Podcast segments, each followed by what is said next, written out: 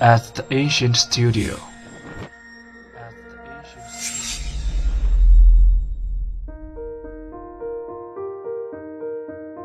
精作剧目，精作音乐，我们用声音说话。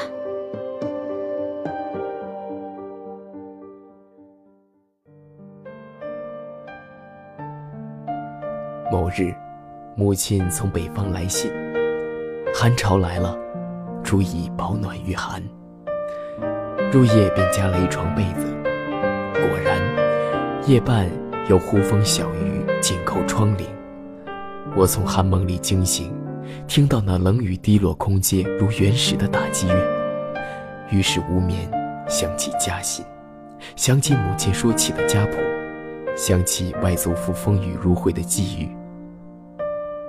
外祖父是地方省知名的教育家，一生两袖清风献给桑梓教育事业，放弃了几次外聘高就的机会。然而，在那史无前例的岁月里，他不愿屈从于非人的折磨，在一个冷雨的冬夜，饮恨自尽。我无缘见到他老人家，只是从小舅家读到的一张黑色镜框里肃然的面容。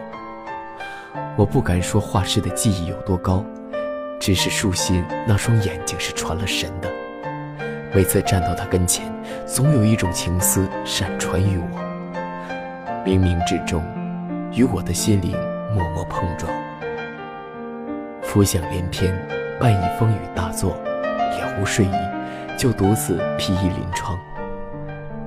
夜如墨染，顷刻间，我也融入这浓稠的夜色中了。惊奇的发现，天边竟有几颗寒星眨巴着瞌睡的眼。先前原是错觉，根本就没有下雨，只有风，粗暴狂虐的北风。这时，最让我心有戚戚的，便是不远处的那株梧桐了，只能依稀看到它带青色的轮廓，承受着一片天边的苍凉。阵风过处。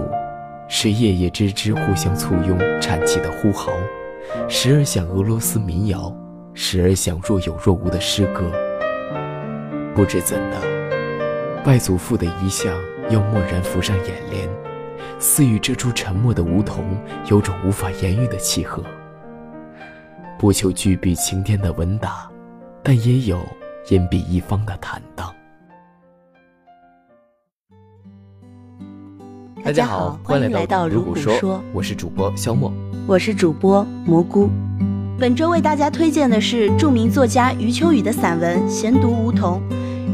余秋雨善于从文化和历史的大视角出发，着眼于小至一山一水、一人一物，大至一国一朝，乃至整个历史的长河，时而引经据典，时而直抒胸臆，纵横捭阖，挥洒自如。